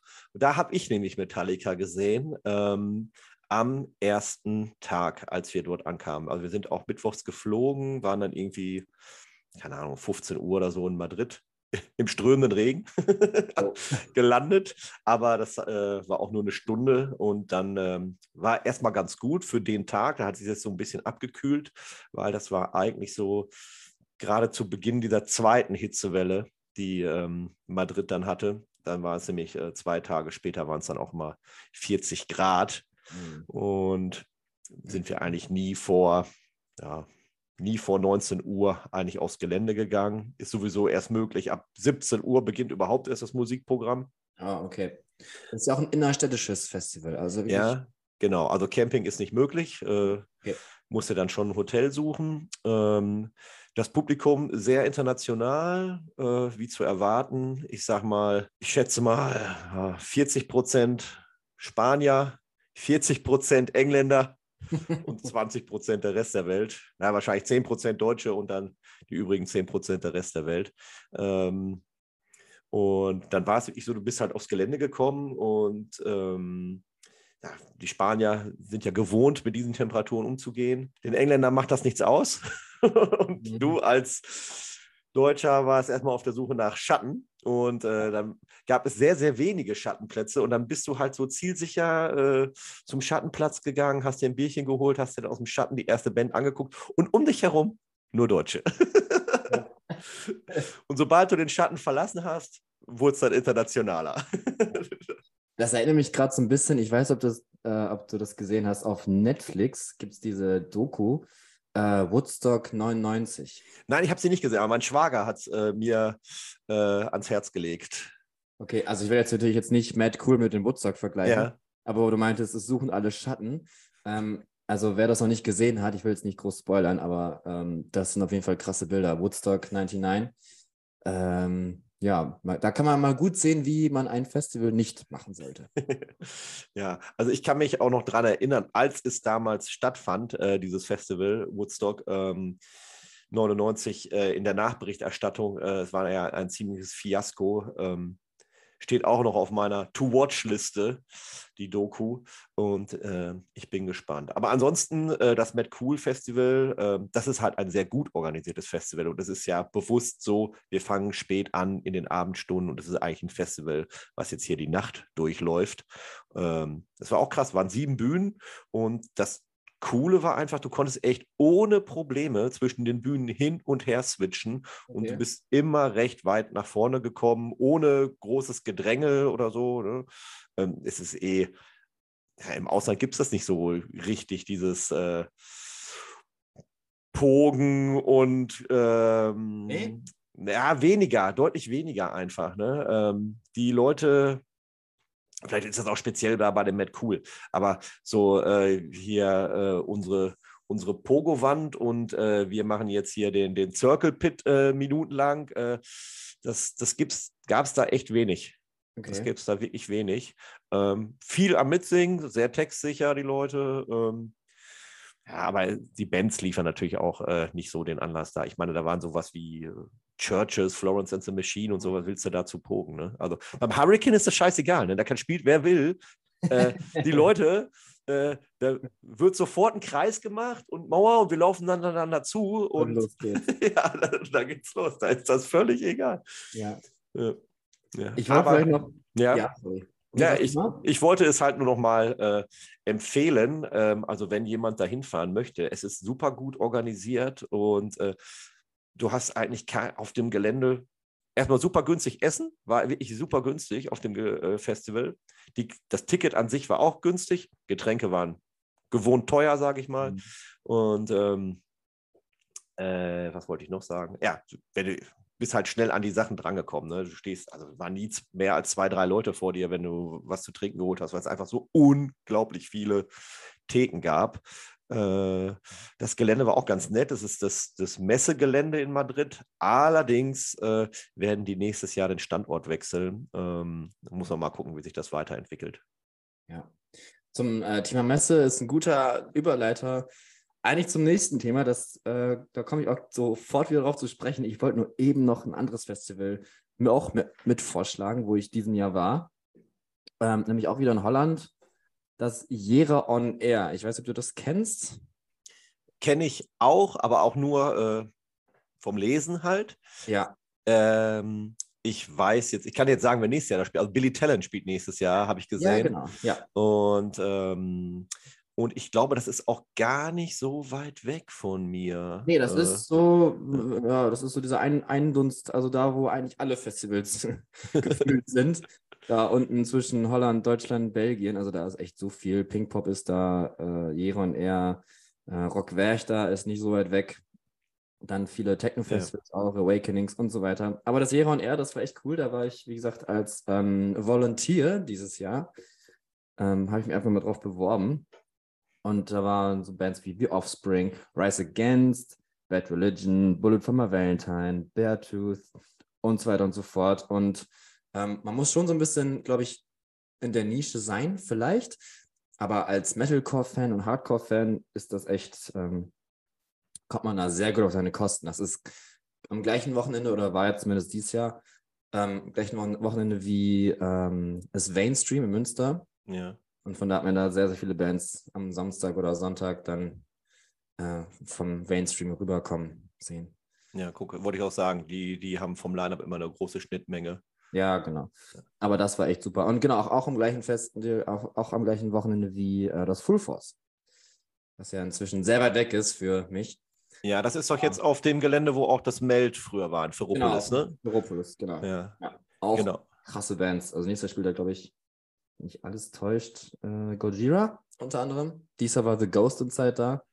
Also richtig gut. Aber ja, lass uns doch über äh, kurz noch den Überleit, äh, die, Über Überleitung machen zur Messe und zwar in München. Da gab es ja diesen Sommer auch einiges. Ähm, ich habe, ich weiß noch, ich habe zu Anfang oder Mitte des Jahres irgendwann habe ich immer mal so Anzeigen gelesen auf Facebook oder Instagram, dass Messe München oder irgendwie da irgendwer äh, eine riesige Bühne baut. Und ich habe mich mal gefragt, wofür, was? Noch, dann stand immer darunter noch so viele Tage, bis, bis es losgeht und so. Ja, was passiert denn da? Ich habe das irgendwie nie, rausgefunden, weil das ein ganz komischer Veranstaltername war. Bis dann irgendwann es soweit war und ähm, auf der Messe München spielten dann Robbie Williams, Helene Fischer, und Andreas Gabelé vor, wie viel waren es? 120.000 Leute oder so? Also diese Fotos waren echt Wahnsinn. Man hat ja schon große Bühnen gesehen. Also Rock am Ring allein ist ja schon groß oder ähm, auf den Festivals, wo wir jetzt waren. Aber mhm. das ist nochmal eine ganz andere Hausnummer. Ähm, ich kann mich noch ein bisschen daran entsinnen, bisschen schwierig, aber die Onkels haben ja auch mal auf so einem riesigen Hockenheimring gespielt. Bin jetzt kein Onkels-Fan, nur das kommt mir jetzt gerade in den Sinn dazu. Ja. Und ähm, ja, jetzt hat auf der Messe München hat Wunder diese riesen Events hochgezogen. Ja, was, was findest du? Muss das sein? ja. Ähm, guck mal, jetzt ist wieder, das ist ja wieder dieser, dieser Spagat, den man, den man erlebt. Ne? Die kleinen Festivals und äh, Konzerte, die irgendwie irgendwo ihr, nach ihrem Publikum ringen. Und wir haben diese Mega-Events, die so überpräsent sind, die dann wochenlang äh, in der Zeitung stehen, irgendwelche Bilder hochgeladen werden und dann denken eigentlich so die Leute, also wenn ich jetzt so, keine Ahnung, mal in meinem familiären Umfeld, die interessieren sich jetzt nicht so für Musik wie ich jetzt und die denken, oh Mensch, läuft doch hier wieder alles super mit der Musikbranche. Ähm, und das überstrahlt dann die eigentliche Lage so ein bisschen. Aber was jetzt diese drei Mega-Events da angeht, ähm, da wurde ja auch, also der Veranstalter musste sich ja sehr großer Kritik aussetzen, da es ja die komischsten VIP-Pakete und Preise gab und ähm, dieses äh, Gelände ja auch, ja, ja gut, wir, wir sind ständige Konzertgänger. Ne? Also wir, wenn ich jetzt zu einem Festival gehe oder zu einem Konzert, wo ich weiß, das ist die Menge, die erwartet wird. Es ist ein komplett neues Gelände. Also ich weiß, was mich erwartet. Ich weiß, dass das nicht alles reibungslos laufen wird, von, ja. wenn es das erste Mal stattfindet, vom Einlass, vom Verkauf, von der Bewirtung und so. Das muss sich ja alles erstmal irgendwie einpendeln. Also wäre jetzt interessant, mal mit jemandem zu sprechen, der vielleicht mal da war. Also ich kenne Leute, die da waren, aber ich kenne nur Leute, die da waren äh, bei einem. Ne? Mhm. Ähm, ob sich das irgendwie verbessert hat, so von, von Mal zu Mal. Ähm, oder eben nicht. Aber dieser, der Veranstalter, der, ähm, ich weiß es gar nicht genau, wie er heißt, aber der muss sich ein bisschen Kritik gefallen lassen. Schwierig zu sagen, ob der ein bisschen blauäugig ist, aber zumindest hat er finanzielles Kapital. Aber der hatte ja für nächstes Jahr auch einfach gesagt, ja, nächstes Jahr kommt Rammstein.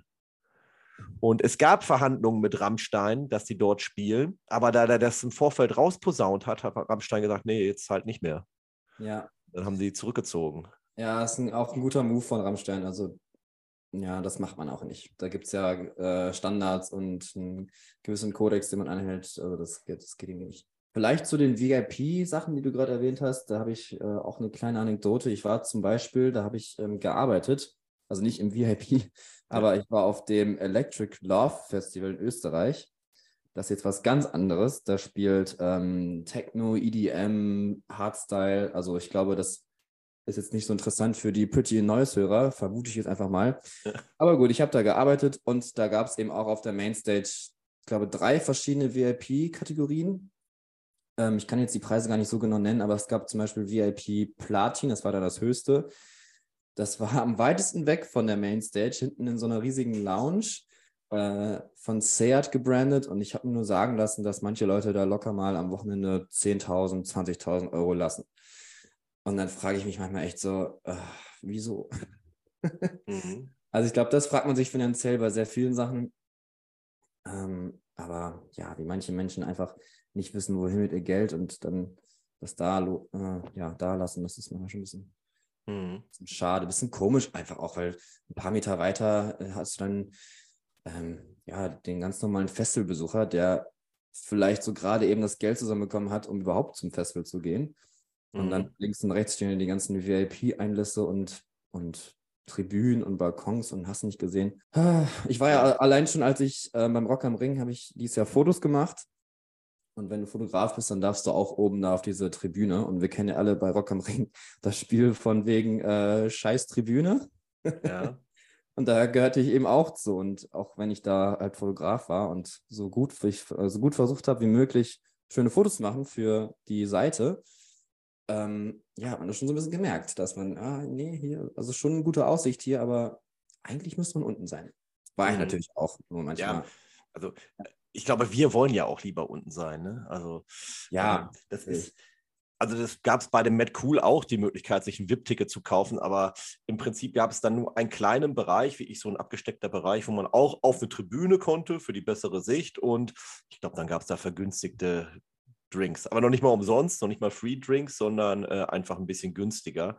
Ähm, und ja, das wüsste ich jetzt gar nicht, warum ich mir da dann äh, ein VIP-Ticket holen sollte. Aber noch was Spannendes ähm, zu Spanien. Warum? Also die, die Festivals in Spanien, die äh, haben ja sehr gut performt dieses Jahr, was so äh, Lineups und so weiter anging. Und es gab, sollte ja eigentlich noch einen Tagesableger von diesem Mad Cool geben, äh, Mad Cool Sunset. Das ist dann leider ausgefallen, weil mhm. die ähm, die hatten Rage Against the Machine als Headliner. Das habe ich gebucht. gesehen, ja. Genau, die haben ja, äh, die ruht ja momentan, die Band, äh, aus gesundheitlichen Gründen mussten ja alles auf Eis legen. Aber da kostete das diese, für dieses Tagesticket, also es war Rage Against the Machine, ähm, Jamiroquai, Biffy Clyro, äh, und noch irgendwie, weiß nicht, 15 andere Bands. Stereophonics noch, genau, die fallen mir noch ein. Glass Animals, der Rest weiß ich jetzt nicht mehr. Aber da kostete das Tagesticket 49 Euro. Unglaublich, ne? ja. ja. Ähm, aber worauf ich hinaus wollte, warum, oder was halt interessant ist in Spanien, ähm, die haben um die, also hier in Deutschland hat man ja so Kulturförderfonds und so weiter eingerichtet. Ich weiß jetzt nicht, inwieweit es in Spanien möglich ist auf Veranstalterseite, ob man das vielleicht dort auch gemacht hat.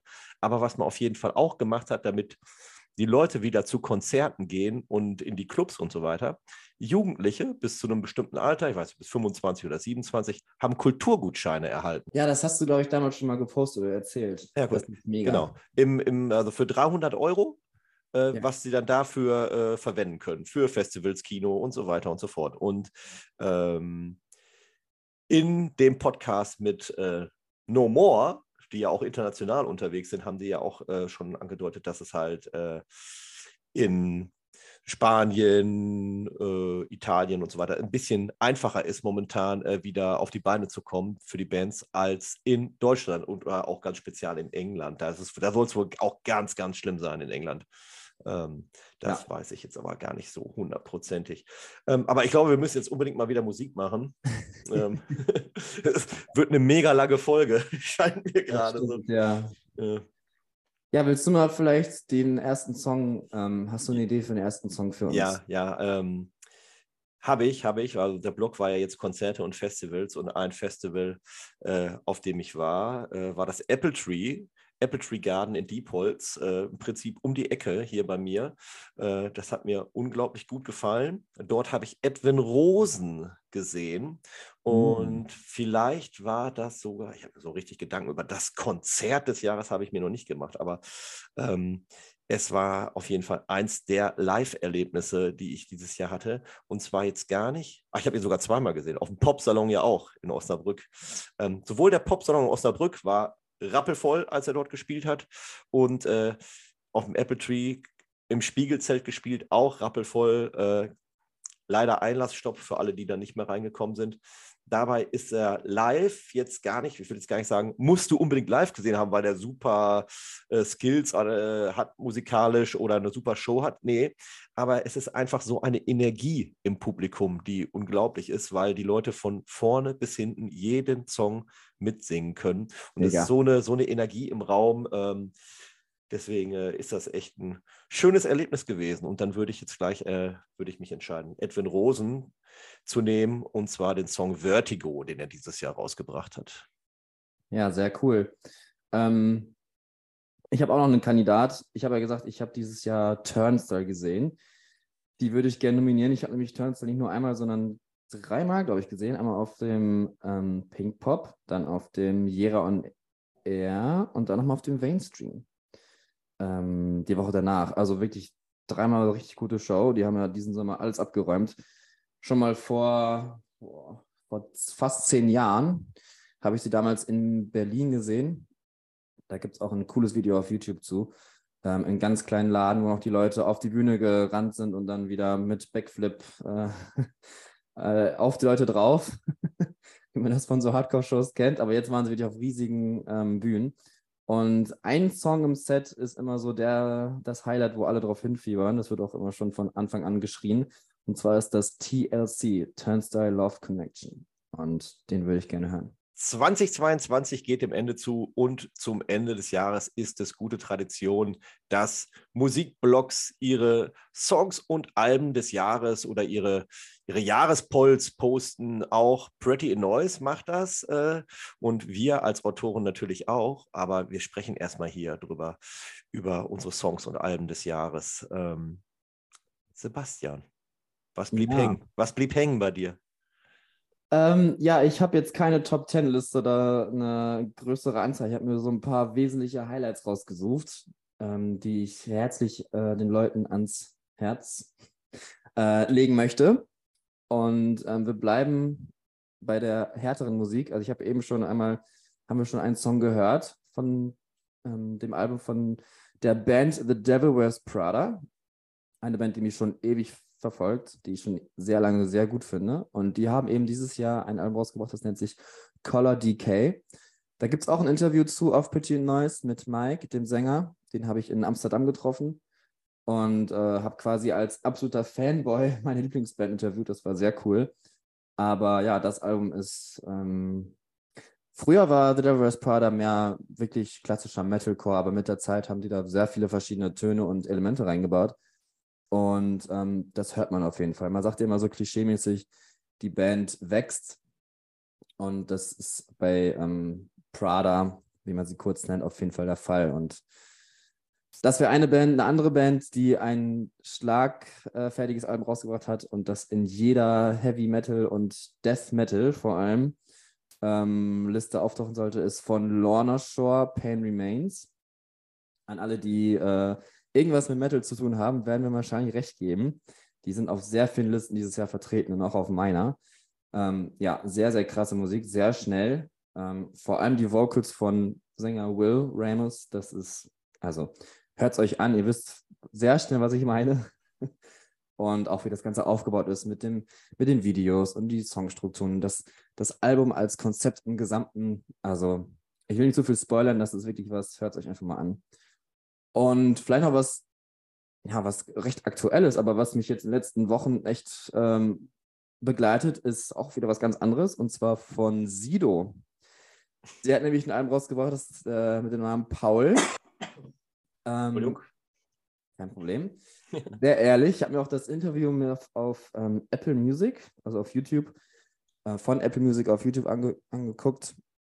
Ist ein sehr, sehr ehrliches Album und wenn man sich seine alte Musik anhört, man kennt ja Sido eigentlich und wie das jetzt klingt, das ist ein Sprung von, ja, von der einen Seite auf eine ganz andere Seite und äh, ja, ich finde es aber super. Die Beats sind toll, Texte sind sehr authentisch und das macht, macht gute Laune. Ist was okay. ganz anderes, aber trotzdem finde ich das super. Mhm. Jetzt hast du mir zwei Anknüpfungspunkte geliefert. Ähm, wie, wie, klingt denn, wie klingt denn Sido, wenn man, kann man das vergleichen mit einem anderen Hip-Hop-Künstler? Ist das ähm, jetzt so, ich sag ja. mal, fettes Brot, Fanta 4 oder äh Nee, das nicht unbedingt. Also ich hatte. Also, ja, bitte. Ja, vielleicht ein bisschen schwierig zu vergleichen für mich, weil ich höre eigentlich selten Hip-Hop. Nur das ähm, kam irgendwie auf mein Radar, wahrscheinlich weil Sido groß genug ist, dass es halt bei, wie gesagt, Spotify ganz oben angezeigt wird. Dann habe ich gesagt, okay, dann hör es mir einfach mal an. Auch weil ich da lange in Berlin gewohnt habe und dachte ich mir, naja, vielleicht ist ja irgendwas dabei, was mich interessiert. Und war es auch. Ähm, ah, wie klingt das? Ja, kann jetzt echt kaum, kaum Namen nennen. Was ja, hat er, hat er so Indie-Elemente drin? Nee, nee, nee, nein, nein. Nein, das ist wirklich, also klassischer Hip-Hop, aber schon emotionaler. Also mit sehr viel mehr Ebenen und ähm, sehr vielen Features, die das Ganze mal in die Tiefe ziehen und so ein bisschen die dann auch über Sido erzählen oder halt über Paul, wie er eigentlich heißt. Mhm. Und ähm, auch ein paar Live-Einspieler. Ähm, ja, also hört es einfach an. Die Texte sind wirklich Wahnsinn. Und wenn man dann ein bisschen die Geschichte dahinter weiß und das versteht, dann merkt man schnell, dass das ein Album ist, was auf jeden Fall äh, große Anerkennung haben könnte. Und, und, so inhaltlich ist das so ein komplett autobiografisch gehaltenes Album, dass er, um, weil es ähm. jetzt auch Paul heißt? Ja, das ist eher, er hat halt, äh, ich finde es ein bisschen komisch, dass ich jetzt so viel über Sido erzähle, weil es eigentlich, eigentlich so mein, mein Künstler. Das Album hat mich einfach nur sehr, sehr äh, beeindruckt. Aber die Geschichte dahinter ist einfach, dass er ähm, dieses Jahr, ich weiß gar nicht wann, im Sommer, glaube ich, in Therapie gehen musste, weil es nicht mehr anders ging, wegen Drogensucht und so weiter. Und ja, hat er diese Therapie gemacht und kam als anderer Mensch dann wieder heraus und hat über diese Erfahrung geschrieben, genau, Drogensucht, Scheidung und so weiter. Und ähm, ja, ist eine, eine Reise, auf die man da geht. Mhm. Und der, der andere Anknüpfungspunkt, den ich jetzt äh, aufgreifen wollte, wie war es denn, als du Prada interviewt hast? Warst du nervös? Wie war es? Ich war sehr nervös, ja, weil das ist, ich weiß nicht, das kennt vielleicht jeder. Man hatte so ein, zwei Bands, die man ähm, nahezu täglich hört oder zumindest einmal die Woche. Und auch schon seit, ich höre das echt seit 12, 13, 14 Jahren. Ähm, kenne fast jedes Video auf, auf YouTube, jedes Interview habe ich mir angeguckt. Ich, äh, ja, ich habe die schon mal getroffen vorher, ähm, habe sogar auch schon mal ein Interview mit, mit ähm, Mike geführt.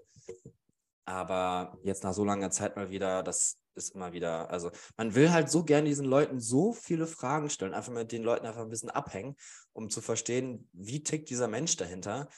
Nur leider hat man dann eben nur so ein 15 Minuten oder 20 Minuten Zeitfenster, was natürlich schon mal super ist, gar keine Frage. Ähm, und dann fragt man eben seine, journalistischen Fragen, die man sich ein bisschen ausgedacht hat. Und dann muss man wieder gehen. Und äh, dieses kurze Zeitfenster ist halt so einmal, einmal kurz auf Wolke 7, äh, das irgendwie durchbringen und dann wieder auf den, auf den Boden, in die echte Welt zurück. Mhm. Ja, ich weiß, hattest du es auch schon mal, dass du irgendwen interviewt hast oder deine Lieblingsband getroffen hast und das war dann echt so, wow, das passiert jetzt wirklich? Ähm, Nein, hatte ich jetzt so noch nicht, aber es gibt hier auch, also auch kleinere Künstler, die ich ab und zu mal habe, hier, die ich interviewe, ähm, wenn ich mich dann so ein bisschen einlese, was die denn sonst noch so gemacht haben, äh, dann sind manchmal äh, sind da sehr beeindruckende äh, Referenzen, die sich da rauslesen lassen. Und dann äh, im Vorfeld bin ich dann schon immer mal ein bisschen nervös, aber das legt sich dann auch immer recht schnell, ähm, weil die Leute ja auch total nett sind und total gut auf einen eingehen können. Ähm, nehmen einem dann auch mal schnell die Nervosität. Ja, das stimmt, auf jeden Fall. Aber ähm, ja, was sind denn deine ja. Top-Alben aus diesem Jahr? Ja, also du hast jetzt direkt drei Sachen äh, rausgeballert. Ähm, wolltest du eigentlich auch alle drei Songs hier auf der Liste nehmen? Könnten wir machen. Wir können mal mehr Musik reinmachen heute, oder? Ähm, ja, wenn es um Songs geht, dann will ich vielleicht auch tatsächlich noch einen anderen Song nehmen. Ah, okay, okay, okay. Äh, dann äh, dann werde ich das jetzt hier äh, steigernd aufbauen. Ähm, ich muss sagen, ich habe dieses Jahr echt viele gute Alben äh, gehört und äh, auch manche Bands wiederentdeckt, äh, die ich eigentlich schon abgeschrieben hatte. Also eine Band, die ich abgeschrieben hatte, nachdem ich sie 2019 habe ich sie auf dem Hurricane nämlich gesehen, nach ganz, ganz langer Pause, Muff Potter.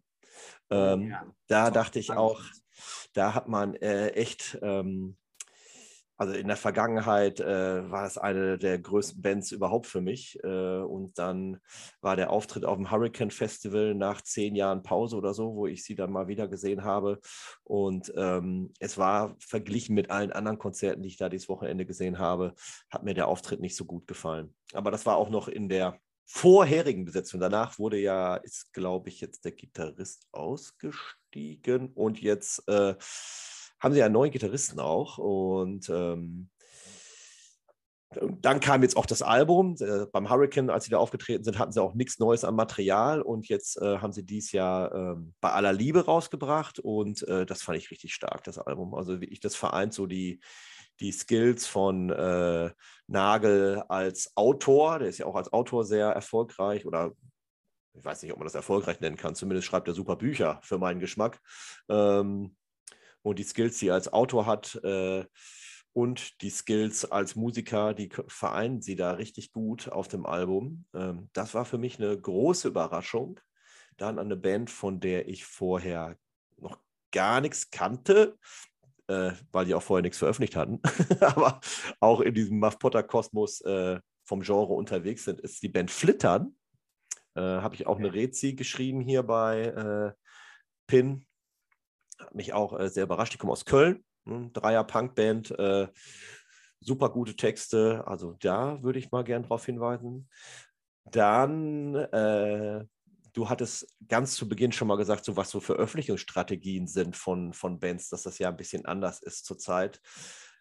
Da habe ich ähm, die, die Band Beach House, die machen so Dream, Dream Pop Alternative Kram. Und die hatten eigentlich schon letztes Jahr angefangen, halt äh, so kleine EPs zu veröffentlichen mit vier oder fünf Tracks pro EP. Die sind jetzt zusammengefasst auf einem Album.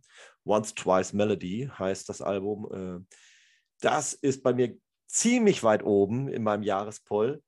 Ähm, aber nicht auf der Eins. Ähm, auf der Eins findet sich eine Band, äh, mit der du sicherlich auch was anfangen kannst. Äh, Rollo Tomassi. Oh ja, stimmt. Ja. Cool. Ähm, die, äh, ja, die stehen bei mir auch auf der Liste jetzt. In ein paar Wochen sehe ich sie live. Äh, sechs Wochen. Also das wird dann, glaube ich, eins dieser kleineren Konzerte sein, äh, die mir bisher so fehlten. Ähm, Fahre ich auch nach Hamburg für. Ähm, die spielen im Headcrash, glaube ich. Äh, ja, und klein, ja der, äh, aber die, diese Band ist so faszinierend, was die Sängerin mit der Stimme macht. Die ist ja sowohl als Clean-Sängerin dabei als auch als Schauter und springt ja in den einzelnen Songs hin und her. Und ich bin echt gespannt, wie das live ist, wenn man sie sieht. Und ähm, ja, die haben recht zu Beginn des Jahres ein sehr schönes Album rausgebracht. Da kann ich nur zustimmen. Ja, du hast es sicherlich auch gehört. Es ist äh, ja, ich habe es angehört, ja. Ich habe es noch nicht ganz durchgehört, aber ja, das äh, ja. kann man sich sehr gut geben. Genau, ja, jetzt müssen wir noch überlegen, was packen wir auf unsere Songliste. Äh, ja. Ähm, ja, ich habe tatsächlich ein bisschen was anderes. Ähm, also auch immer noch Metalcore. Das ist halt so mein Streckenpferd. Und zwar meine Lieblingsband für immer, nämlich The Amity Affliction. Ähm, habe ich, glaube ich, letztes Jahr auch schon gesagt vielleicht, hab, äh, vielleicht kann ich ja dem einen oder anderen damit eine Freude machen, indem er die Amity Affliction äh, entdeckt. Und die haben vor kurzem einen Song rausgebracht, das nennt sich, der nennt sich Show Me Your God. Und das ist hoffentlich ein Vorbote auf ein nächstes Album, was sie schon aufgenommen und produziert haben. Ähm, da wird wahrscheinlich was kommen. Aber ja, zunächst gibt es erstmal Show Me Your God von The Amity Affliction.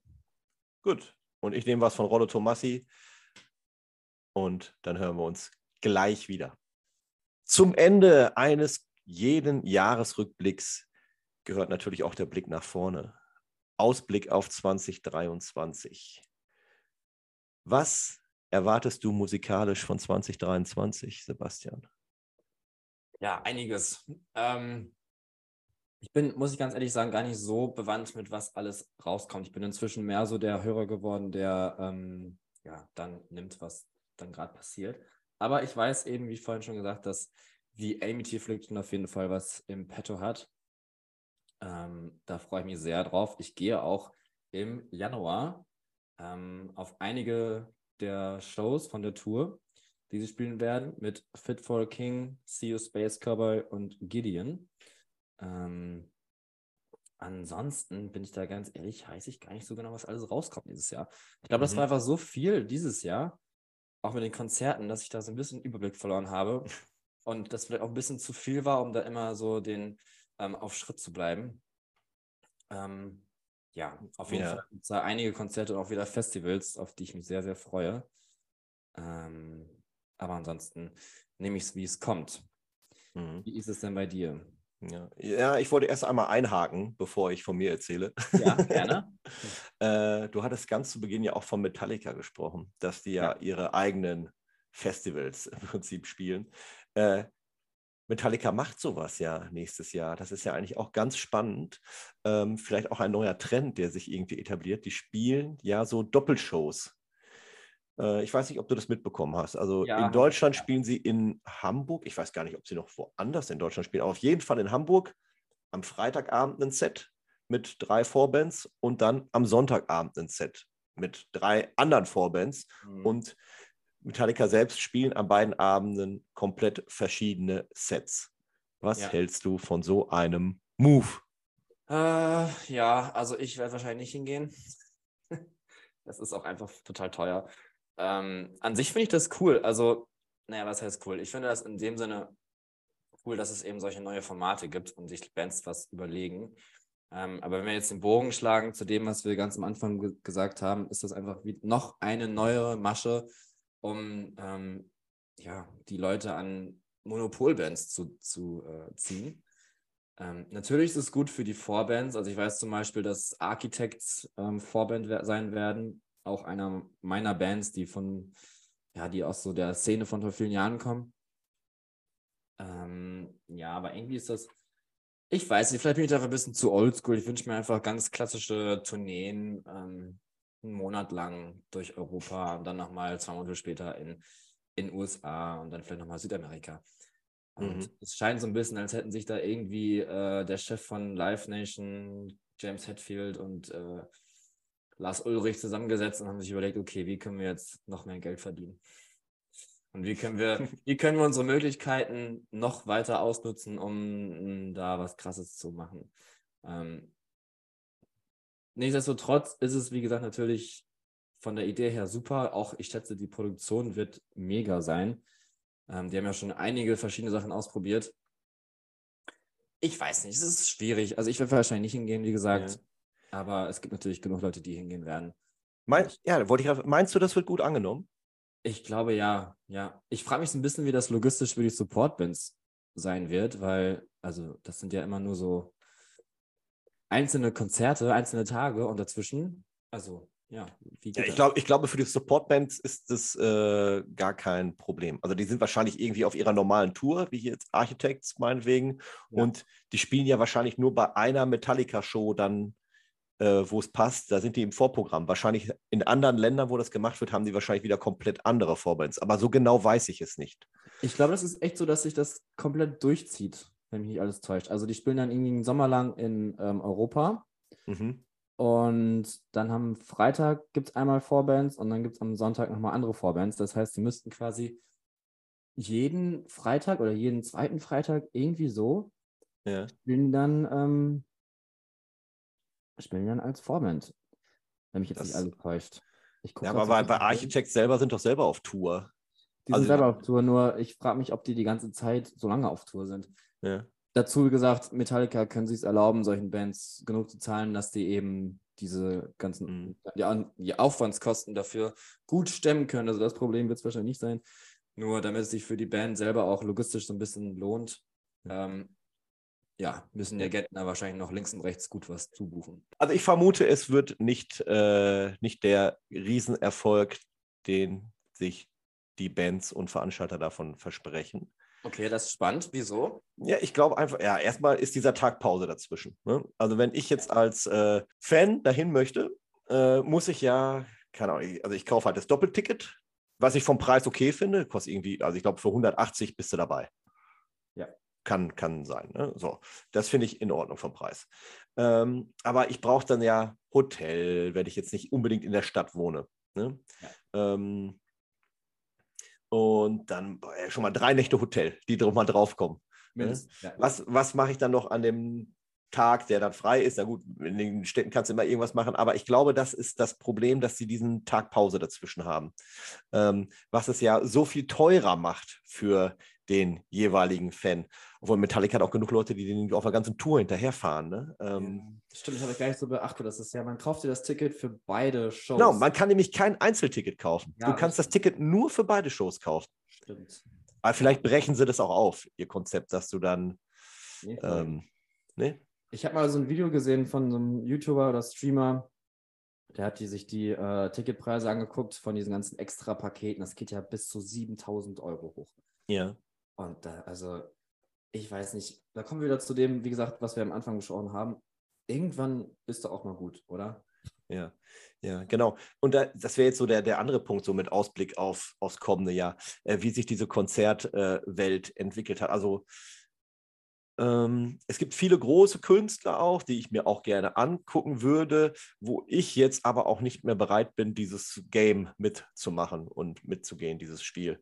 Äh, bestes Beispiel ist Pink. Finde ich ganz gut. Meine Frau findet die super. Äh, hätten wir gerne mal äh, hinfahren können, spielen in Hannover, spielt die irgendwie einmal auf jeden Fall, ich glaube sogar auch ein Zusatzkonzert. Ähm, aber es gibt ja nicht mehr die Möglichkeit, ich kaufe mir jetzt das Ticket und, und äh, es gibt einen Preis, einen Bereich, meinetwegen noch ein Front-of-Stage-Bereich, ansonsten Sitzplatz und Stehplatz, sonst wird nicht mehr differenziert. Nein, inzwischen gibt es Front-of-Stage 1, 2, 3, 4. Die Sitzplätze werden überall differenziert und das, Snake Pit. ja, äh, es ist äh, einfach äh, unfassbar. Und Pink fällt mir halt so äh, negativ äh, auf, da der Preis einfach unglaublich teuer ist für diese Show. Ähm, trotz Zusatzshow, die sie in allen Städten, wo sie spielt, spielt ja Stadiontour. Die Produktion ist wahrscheinlich auch super aufwendig und kostet wahrscheinlich auch richtig viel. Ähm, aber also in Hannover läuft der Vorverkauf beispielsweise total schlecht, habe ich gesehen. Du kannst jetzt Wochen nachdem die Tour äh, angekündigt und der Vorverkauf gestartet ist, kannst du immer noch für alle Bereiche Karten kaufen. Für alles. Ja, aber wenn man halt mal auf so einer Ticketseite ist und dann über das, da gibt es ja immer so eine Stadion-Map, wo man dann die einzelnen Preise schon sieht und dann steht da 200, 300, 500. Ja. Also, wie gesagt, irgendwann, es sind zwar Riesenbands und es sind bestimmt tolle Konzerte, nur ich, ich sage mir immer irgendwann, okay, es sind aber dann auch eigentlich, es sind drei Stunden oder vier Stunden, die du dann da bist im Stadion, das anguckst und dann ist auch wieder gut. Ob ich dann so viel Geld dafür ausgeben müsste, Hm.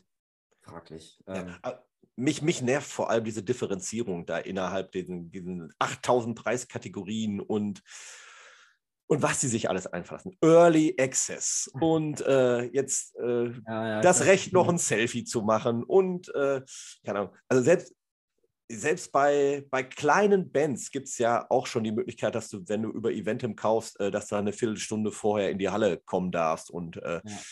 das ist, äh, das finde ich nicht gut.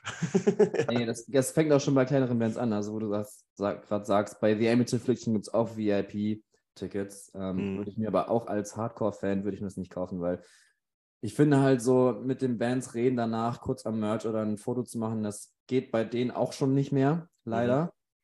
Aber dann dafür Geld zu verlangen, ich meine, das sind alles auch nur Menschen so, ne? Also, wie gesagt, irgendwo muss es auch eine, eine Grenze geben. Klar, wenn man jetzt eine Band ist wie Blink 182, die auch das gleiche Problem haben mit ihrem Dynamic Pricing und wo. Ja, da sprichst du das nächste Stichwort an. Ja, wo die Tickets auch, ich glaube, in Amerika habe ich irgendwas von 2000 auch mal gehört. Wahnsinn. Also, da denkt man sich auch mal so, das ist doch eigentlich eine, eine, eine Pop-Punk-Band. Da ist ja schon der Begriff Punk drin. Also, irgendwann muss man auch mal. Sagen, Aber auch der Begriff Pop. Auch der Begriff Pop, ja. und das ist so ein bisschen das Problem, schätze ich. ähm, ja, da hat sich wieder Live Nation gesagt, komm.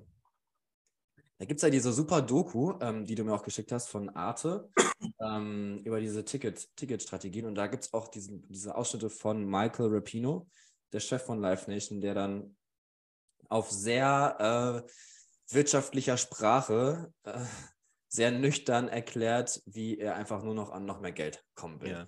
Und er ja. erzählt dann von so Diversifikation und äh, Monetarisierung, Monetarisierungsstrategien und das ist einfach zum Kotzen. Ja. Ja, äh, vielleicht müssen wir trotzdem noch mal kurz erklären, was Dynamic Pricing überhaupt ist. Ich weiß nicht, ja. ob das jeder Hörer äh, oder jede ja. Hörerin überhaupt weiß. Ähm, es ist jetzt so, es gibt halt nicht mehr einen festen Preis für ein Konzert oder für den Bereich in der Halle, wo man die Karte kaufen will, sondern der Preis entwickelt sich äh, durch super genaue Analyse-Tools ähm, wird der Preis äh, auf die Nachfrage angepasst. Und je nachdem, wie viele Leute interessiert sind, Ticket für ein Konzert zu kaufen, umso höher ist der Preis. Und es ist im Prinzip das, was früher, äh, ich sag mal, die Schwarzmarkthändler abgefischt haben, diesen Bereich an Kohle, äh, also diese Bereitschaft, die ja noch da war von den Käufern, äh, doch mehr zu zahlen für ein Ticket, als es angeboten würde, oder wurde, das äh, graben jetzt die Ticket, also die, die, die, die Veranstalter. Die graben das ab, was vorher die Schwarzmarkthändler abgegraben haben. Und das führt zu solch seltsamen Blüten, dass äh, zum Beispiel der Vorverkauf für eine Taylor Swift-Tour äh, in, den, in Amerika abgebrochen wurde, weil die Tickets äh, bis auf über 20.000 Dollar hochgingen. Und ähm, das ist schon sehr, sehr krass. Vor allem, wenn man das Ganze ja weiterdenkt, zu was führt das? Ähm, am Ende sind ja halt nicht mehr Fans im Publikum oder, sondern nur noch Leute, die es sich leisten können. Und man hat nur noch äh, ja. Äh, ja monetär sehr äh, bevorteilte Menschen äh, auf einem Konzert, was vielleicht äh, am Ende ein Cashflow bedeutet, weil die sich, äh, ja, du hattest vorhin schon mal für, von Leuten geredet, die auf so einem äh, Festival da 10, 20.000 Euro lassen. Ne? Das ist ja, wenn du so ein Publikum hast, gar nicht unwahrscheinlich, äh, wenn viele kaufstarke Leute sind dort, aber es wird natürlich zulasten der Stimmung gehen und es wird auch zulasten ähm, der Langfristigkeit äh, gehen. Ja, das stimmt. Ich habe neulich noch so ein Video gesehen in Mexiko. Ich weiß nicht, von wem es war, das Konzert, aber auch Stadiongröße und äh, die ersten paar Reihen waren voll. Ähm, dann hinter dem Wellenbrecher, wo wahrscheinlich Ticket wesentlich günstiger war, war es noch voller, aber es war sehr, sehr viel überall ähm, frei. Ich weiß nicht, ob das am Dynamic Pricing lag oder ob da Ticketmaster irgendwas falsch gemacht hat, aber ja, das äh, war auch herzzerbrechend. Ja. Dann von nichts spielt. Also es wird auf jeden Fall äh, spannend zu sehen sein, wie es sich entwickelt im nächsten Jahr. Ähm, wir werden ja sicherlich auch noch den einen oder anderen Gast hier mal im Podcast haben, äh, von auf Künstlerseite, wo man mal fragen kann, wie denn das so läuft, wie denn so das Mitspracherecht ist bei, bei Tickets, äh? wie, viel, wie viel Macht die überhaupt noch haben oder ob das alles außer Hand gegeben wird und äh, das nur noch die Veranstalter machen ja, das war eine sehr, sehr lange Episode, neues Cast. Ja, das stimmt. Aber es war mal schön, einfach so ein bisschen drauf loszureden. Genau, ich. fand ich auch. Hat mir, hat mir viel Spaß gemacht, Sebastian. Äh, ja, ich wünsche dir, ich wünsche dir einen guten Rutsch ins neue Jahr. Und, Danke, ähm, ebenso. Und ich hoffe, dass nächstes Jahr genauso erfolgreich weitergeht und wir noch weiter wachsen. Also erzählt es gerne euren Freunden, ähm, an alle, die noch äh, jetzt noch zuhören. Ähm, teilt den Link, teilt die Spotify-Seite von uns. Ähm, folgt uns auf Instagram, guckt auf prettynoise.de, schlagt uns Gäste vor, ähm, einfach interagiert mit uns. Ja, und wir wollen euch natürlich nicht entlassen, ohne noch zwei Songs mit auf die Reise zu geben. Ähm, Sebastian, was hast du? Ja, ich dachte mir gerade, ähm, um einfach den großen Bogen dieser Folge zu spannen und nochmal das abzuschließen, komme ich auf äh, meine exotische Reise in die Türkei zurück und gebe den Hörern etwas mit, was sie wahrscheinlich noch gar nicht äh, in ihrem Leben gehört haben oder den Künstler noch gar nicht auf dem Radar hatten. Aber er ist in der Türkei riesig und auch darüber hinaus. Ähm, und ist einfach mal was ganz Neues. Ich finde die Musik gar nicht schlecht, ist natürlich was komplett anderes. Ähm, aber ich schlage einfach mal vor, ähm, den türkischen Song von Tarkan Shimarek. Der ist doch gar nicht so unbekannt. Stimmt, aber äh, trotzdem, trotzdem, trotzdem was ganz anderes. Ja, also was anderes im Rahmen unseres Podcasts. Aber ja. der Song war doch, war doch auch ein Riesenhit hier äh, in Deutschland vor ein paar Jahren. Ja, dann habe ich das verpasst. Ich kenne das erst seit ein paar, paar Monaten. Ne? Also Schimmerreck, das ist doch dieser mit dem, mit, dem, mit dem Knutschen im Song, ne? Ah, ja, ja, ja, okay. Ja. Ist er doch, oder? Das ist er, ja. Ja, ja guck. Ja. Ah, ich bin ja auch schon ein bisschen älter als du. äh, vielleicht ist es auch schon 20 Jahre her. Ich weiß. Das, ja, weiß ich nicht. ja. Aber ja, da äh, einfach, wenn man sich das anhört, ein Riesenkonzert dazu vorstellen und vielleicht äh, kann man ja ein bisschen dazu tanzen. Wer weiß. Genau. Was ist denn dein Song für den, den Abschluss dieser Folge? Ja, äh, mein Song, den ich rausgesucht habe für den Abschluss, ist ein Song, der natürlich, äh, also der passt gut als Rückblick auf so ein Jahr und äh, er blickt auch so ein bisschen in die Zukunft und es ist eine Band, die, glaube ich, noch recht vernünftige Konzertpreise hat. Ähm, die Do-Nots, die bringen äh, zu Beginn des nächsten Jahres ein neues Album raus und die haben aber schon drei Singles draußen und ich war jetzt auch vor ein paar Wochen, war ich auf dem äh, Grand Münster Slam äh, Konzert von der Dunas, wieder ein Riesenevent gewesen. ähm, 6000 Leute in Münster, ähm, aber die Donuts, die lassen es sich auch nicht nehmen und haben jetzt auch vor ein paar Tagen im Rosenhof ihre traditionellen Jahresabschlusskonzerte gespielt. Aber die Single, die ich jetzt eigentlich rausgesucht hatte, ist der Song Hey Ralf. Das war auch die erste Single aus dem kommenden Album. Und wir werden von denen bestimmt auch im nächsten Jahr was lesen auf Pretty in Noise und vielleicht auch hier im Podcast was hören. Wir sind gespannt. Okay, dann wünschen wir auch allen Hörerinnen und Hörern einen guten Rutsch und äh, hoffentlich seid ihr auch nächstes Jahr wieder dabei und unterstützt uns nach euren Kräften. Ja, würde uns sehr freuen. Vielen Dank fürs Zuhören und ähm, auf ein weiteres Jahr Pretty Noise Pin Podcast.